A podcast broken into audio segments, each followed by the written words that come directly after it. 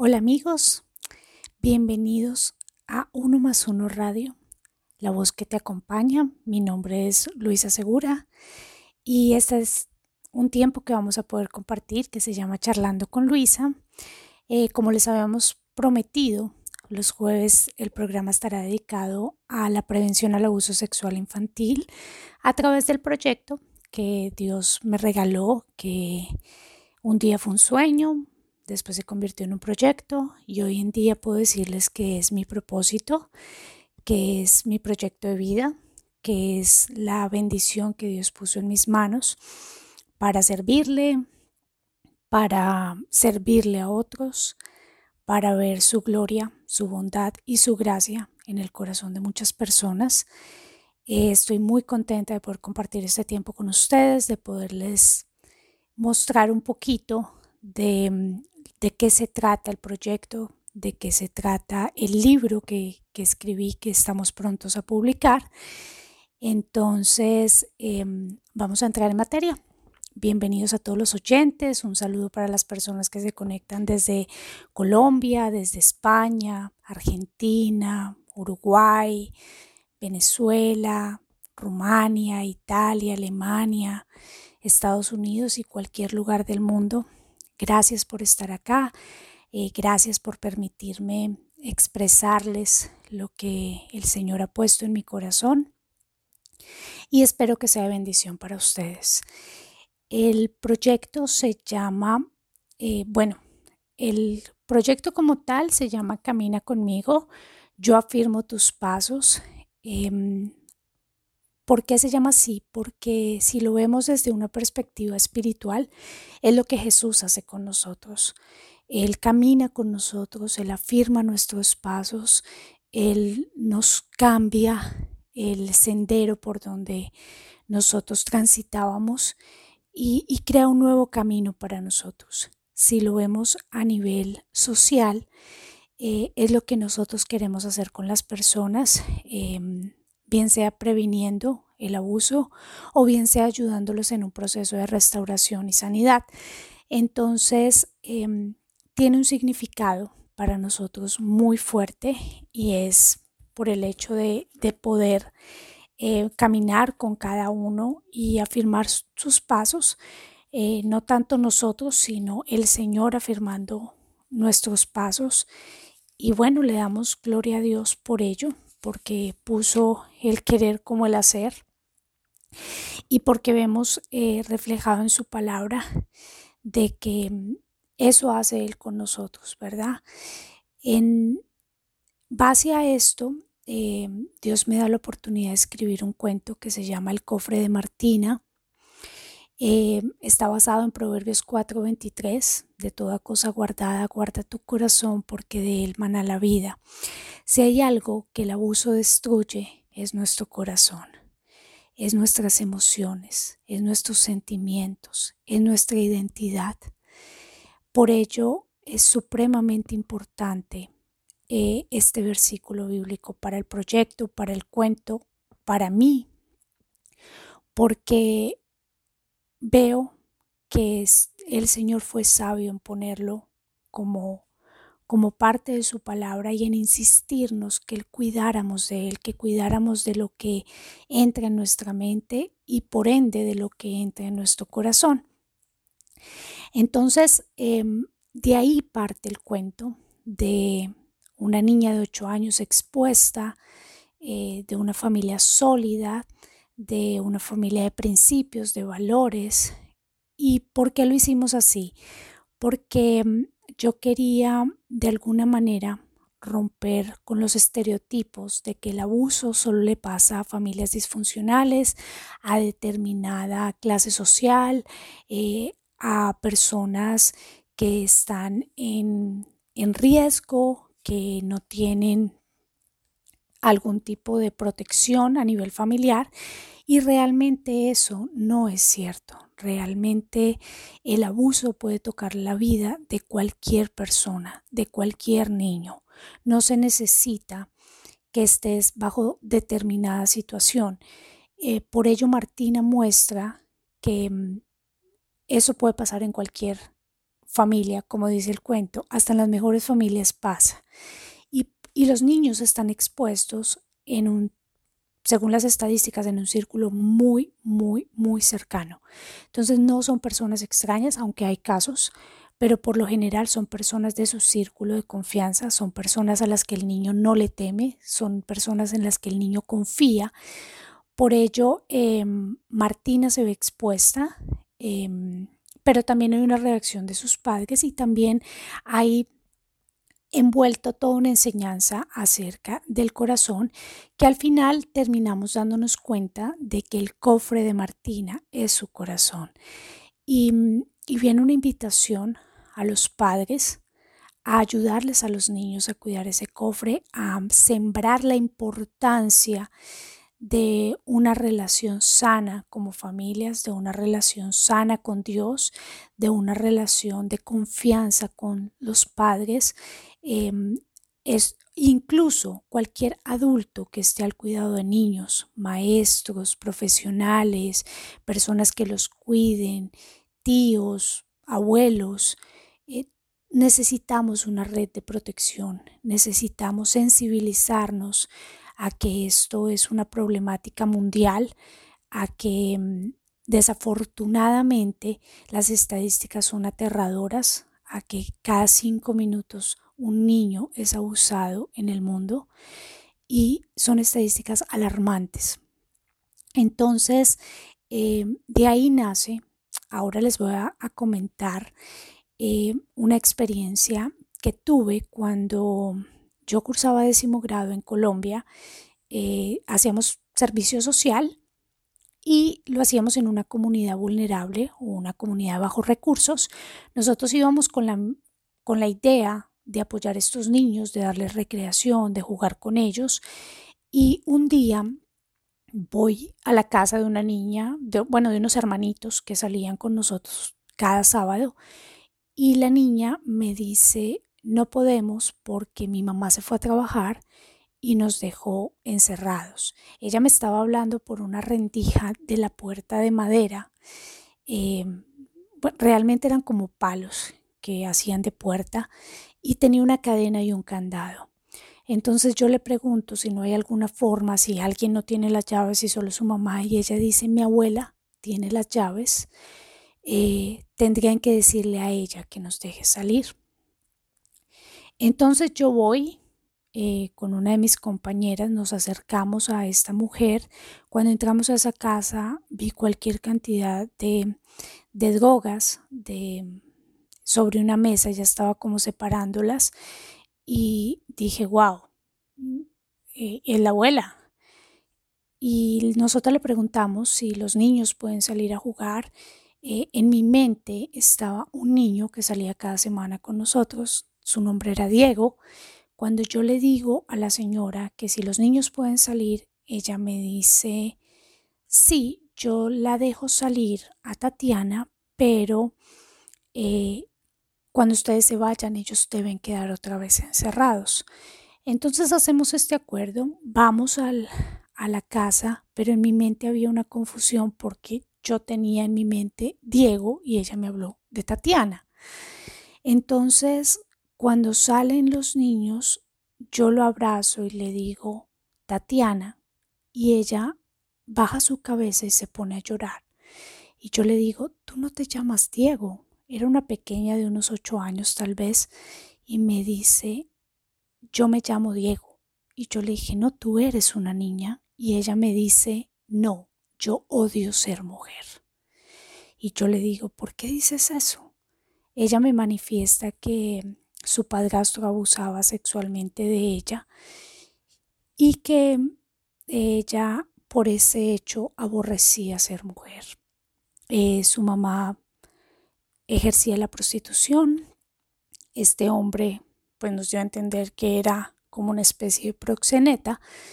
Y en ese momento nosotras teníamos tal vez 16 años imposibilitadas de alguna manera en ayudarla. Sin embargo, buscamos la forma de ayudarla, no fue posible, eh, nos pidieron que no nos metiéramos, que era un lugar peligroso, bueno, hubo muchos factores que en el fondo nos quedó un sinsabor y yo me dije a mí misma que algún día me gustaría hacer algo por esos niños. Pero así quedó.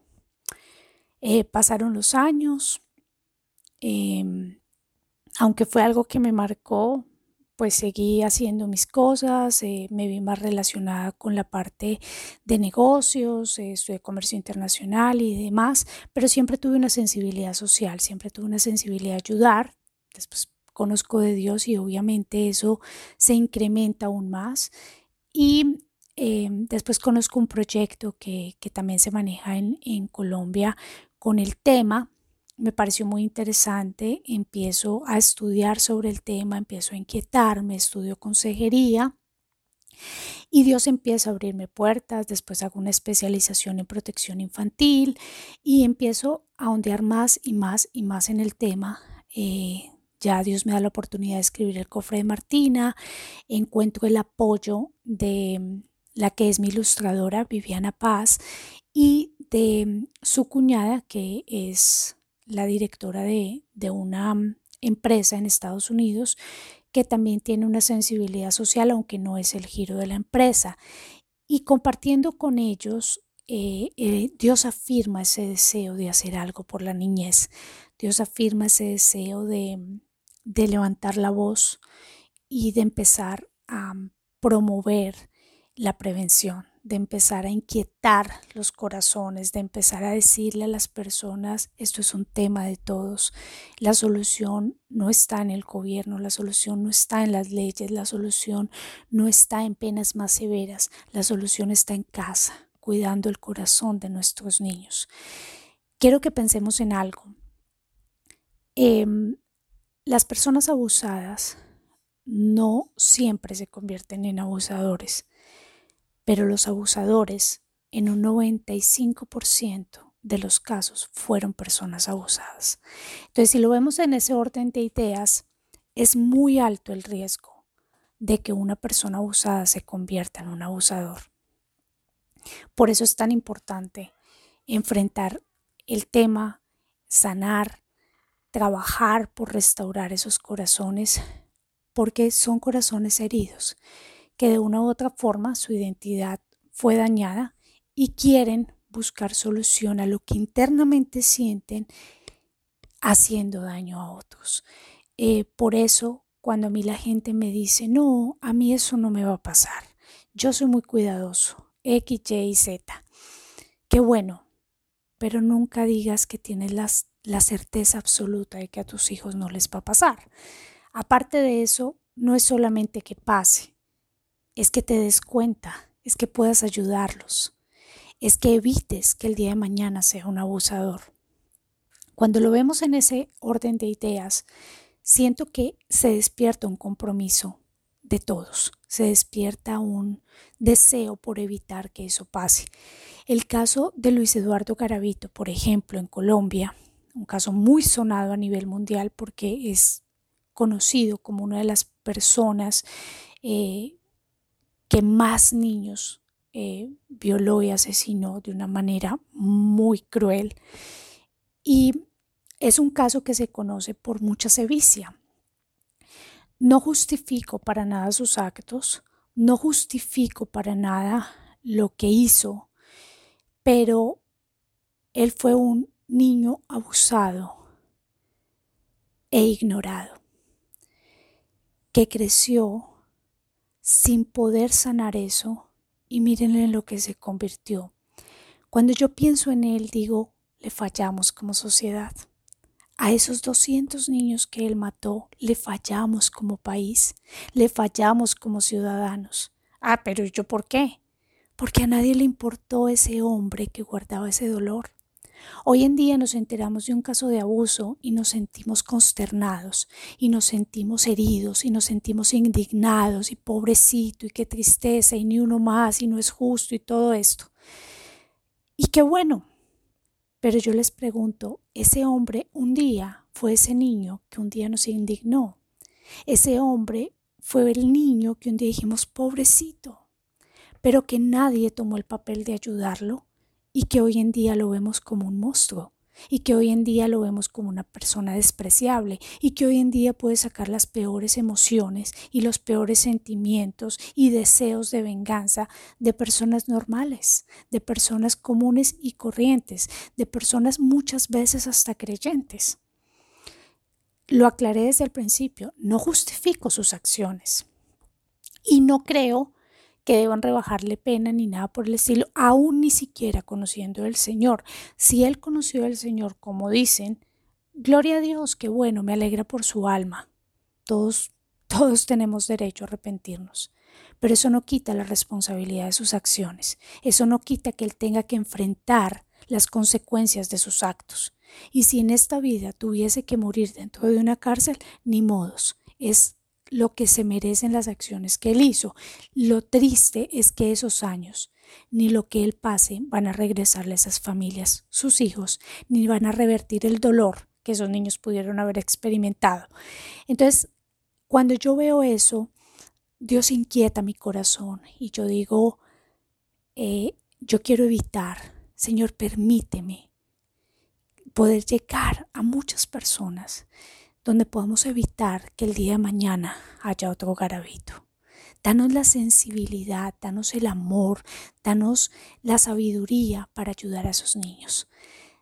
Ayúdanos, Señor, a llegar a más corazones. Ayúdanos a, a poder inquietar a los papás a que generen en sus hijos autoprotección, a que se hable del tema del abuso en los niños, a que se les enseñen mecanismos de identidad con Dios, porque cuando un niño experimenta una relación de confianza en Dios Padre, en Dios Hijo y en Dios Espíritu, cuando un niño sabe y reconoce desde una temprana edad que Dios es omnipresente, que Dios está con él en todo lugar, y un abusador se da cuenta de esto, estamos previniendo el abuso, porque ellos buscan niños vulnerables, no niños seguros. Ellos buscan niños manipulables, no niños que te hablen con convicción de decir, yo no te guardo un secreto porque Dios nos está viendo.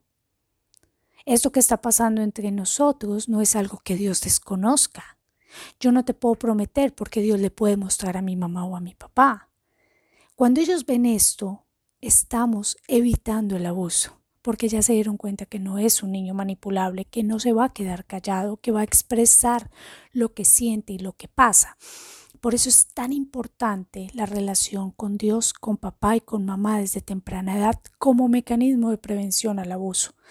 A veces no lo vemos, a veces no lo analizamos, pero es una herramienta. El que los niños conozcan su cuerpo desde temprana edad, el que los niños conozcan las palabras adecuadas para su cuerpo, que las niñas tienen una vagina, que los niños tienen un pene y que no tenemos que usar seudónimos porque le ponemos, ay no, el pajarito, la cosita, e, eso no es bueno. Debemos enseñarles a los niños las cosas como son.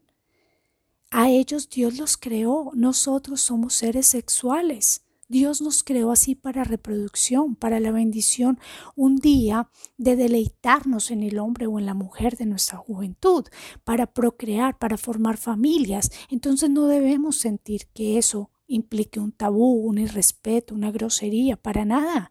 Es parte de generar conciencia en los niños de que sus cuerpos son hermosos, de que sus cuerpos son sagrados, de que Dios tenía un propósito para hacerlos hombres o mujeres, de que parte de la identidad de ellos como varones o como hembras está en su parte física.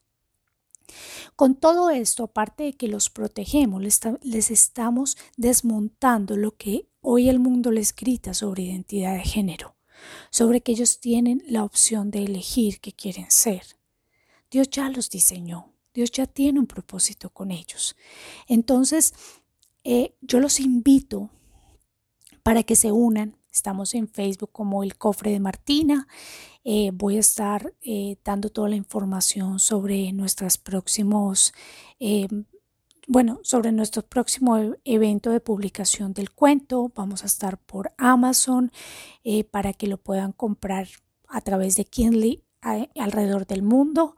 Em, es mi deseo poder empezar a hacer eh, talleres virtuales, pensaba hacerlos presenciales, pensaba poder hacer em, diferentes correrías en diferentes partes para poder llevar los talleres, para poder llevar las inquietudes, para poder trabajar frente a frente con muchas personas, si Dios me lo permite. Pero pues ahorita con la situación que estamos viviendo de COVID no es posible. Sin embargo, eh, estoy acá disponible eh, para que podamos eh, ayudar al que lo necesite. El correo de nosotros es el cofre de martina 2019 arroba gmail.com. Pueden escribirme, eh, pueden escribirme también a través de la página de Facebook del cofre de Martina, eh, a través de mensaje privado.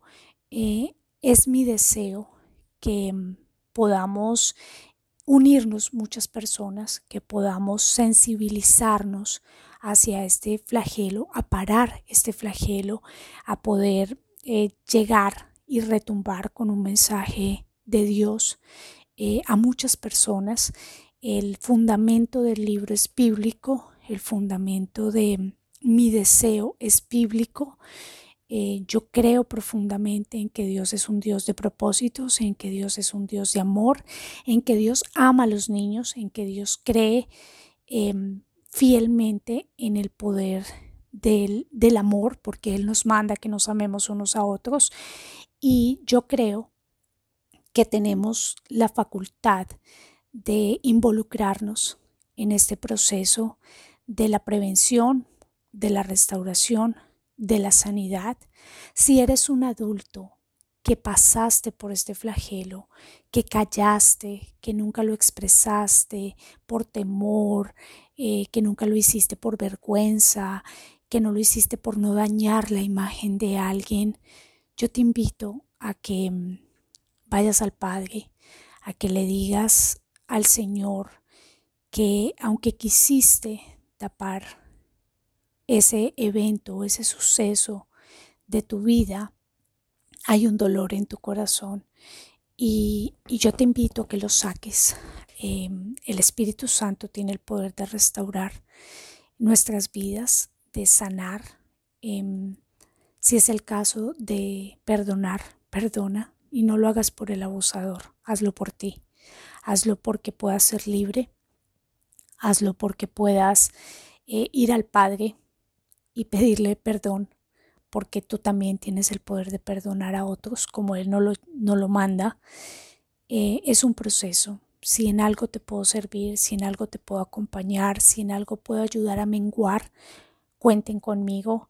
Em, estaremos alerta a poder ayudar al que lo necesite. Eh, por favor, estamos muy interesados en que nos ayuden a compartir eh, la información, a compartir todo lo que vamos a ir viendo cada jueves acerca del, del, abuso, acerca de los mitos que existen, acerca de estrategias, acerca de consejos, acerca de casos reales eh, que de pronto puedo compartir con ustedes. Eh, a veces hay situaciones muy fuertes, pero también sabemos que Dios se glorifica donde abunda el pecado, sobreabunda la gracia. Entonces yo le doy gracias al Señor por este tiempo, por este espacio, por uno más uno radio, porque podemos eh, traspasar fronteras, porque podemos eh, llegar a impactar muchísimas vidas, porque podemos llegar al necesitado. Eh, si tú eres una persona que fue lastimada, no importa la edad que tenías, no importa quién fue el abusador, aquí estamos para ayudarte, aquí estamos para escucharte, aquí estamos para que puedas ser parte de la solución, una invitación que le hago a esas personas, incluso las que ya han pasado por ese proceso y pudieron sanar esa parte en sus vidas. Yo les digo bienvenidos a Camina conmigo, únete a nosotros, ayúdanos a trabajar, ayúdanos a que con tu experiencia o con tu testimonio podamos impactar a más personas.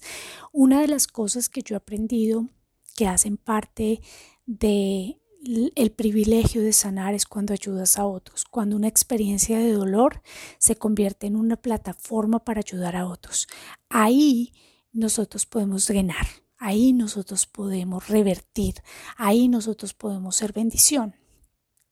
Entonces, eh, a pesar de que esos eventos son dolorosos. Creo en un Dios que se glorifica aún en medio del dolor y aún en medio del pecado. Entonces, eh, no importa lo que haya pasado, eh, únete a nosotros, únete a la causa de que otras personas puedan evitar. A veces nuestro testimonio puede ayudar a otros a evitar situaciones em, podemos sensibilizar a las personas, las personas se pueden identificar con nosotros y evitar situaciones de riesgo para los niños. Entonces, eh, me encantaría poder escuchar de aquellas personas que, que hoy en día fueron restauradas y que quisieran unirse a nosotros y que quisieran unirse a Camina conmigo, que quisieran ser parte de, de este hermoso proyecto. Eh, los obreros somos pocos y la mies es mucha. Entonces, eh, bienvenidos, únanse. Gracias por hacer parte de esto de alguna manera. Gracias por abrir un espacio en sus vidas, en sus corazones, para que podamos compartir.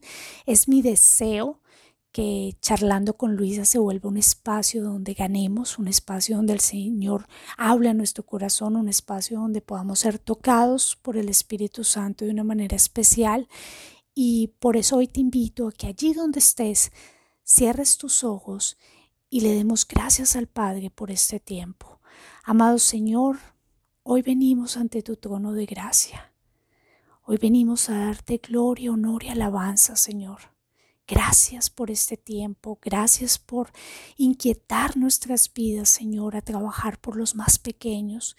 Gracias, Señor, por revelar tu propósito, Señor, en nuestras vidas, por permitirnos que a pesar de episodios de dolor podamos Señor, y ser de alguna manera instrumentos de tu gracia, ser de alguna manera instrumentos de bendición, poder resarcir ese dolor, Señor, evitando que otros pasen por donde nosotros pasamos, evitando que otros sientan lo que nosotros sentimos. Señor, hoy yo pongo en tus manos la vida de cada persona que nos está escuchando, la vida de cada niño, Señor, que hoy está en riesgo, Padre. Inquieta a sus padres, inquieta a esos adultos que los rodean, Padre. Danos la sabiduría, Señor, la inteligencia, para que podamos, Señor, sembrar tu palabra en esos corazones. Ayúdanos, Señor, a evitar que muchos niños alrededor del mundo tengan que pasar por estas experiencias. Hoy yo pongo ante tu trono de gracia a aquellos, Señor, que fueron lastimados siendo pequeños y hoy son adultos, Señor, con raíces de amargura, de dolor, de vergüenza, Señor. Libéralos de esto, Padre. Abrázalos con tu misericordia, amado Jesús, y diles aquí estoy. Yo estoy aquí en este momento para restaurar tu vida. Gracias, Padre, por tu amor, por tu fidelidad, por tu infinita misericordia. Yo te doy gracias por este tiempo. Bendecimos, Señor, la vida de de Diana y de Ramiro, Señor, de uno más uno radio. Y te pedimos, amado Dios, que seas tú glorificándote a través de estos programas, Señor, para que podamos impactar la vida de muchos con tu mensaje, Señor, con, con tu salvación, Señor, con tu evangelio. Gracias, Padre, en el nombre de tu Hijo amado Jesús hemos orado. Amén y amén. Gracias por conectarse. Gracias por hacer parte de este tiempo, por generar entre todos un nuevo movimiento de cambio, por unirse a, este deseo de, de impactar muchas vidas. Bendecimos sus vidas, les pedimos que sigan en sintonía que nos reunamos cada lunes para hablar temas de consejería y cada jueves para hablar temas relacionados al abuso, a la prevención y que podamos juntos generar historias mejores, que podamos eh, ayudar a otros, que podamos, ¿por qué no?, salvar a un niño del flagelo del abuso, eh, con una vida que ustedes puedan impactar. Estoy segura que serán muchísimos los niños beneficiados y a futuro como sociedad lo vamos a ver. Hoy en día estamos viendo los resultados de generaciones calladas, de generaciones silenciadas de una manera absurda por este tema. Entonces eh, pedimos que se unen. Sabemos que el enemigo vino a robar, a matar y a destruir y parte de ese propósito eh, de él era dañar nuestra identidad en Cristo. Pero hoy el Señor nos invita a que recuperemos lo que Él quiso arrebatarnos, porque Jesús vino a darnos vida y a darnosla en abundancia. Entonces eh, vamos a tomar esa palabra como nuestra y nos vamos a levantar y vamos a pasar por encima de, del flagelo del abuso y vamos a, levantar banderas eh, de liderazgo en nuestras familias, de liderazgo sano, de, de decir basta, no más. Vamos a generar una nueva generación temerosa del Señor y cuidada de este flagelo. Yo les doy las gracias por haberse conectado hoy, los invito a que sigan conectándose. Fue para mí una bendición, un honor poder compartir este tiempo con ustedes y estamos en contacto. Bendiciones.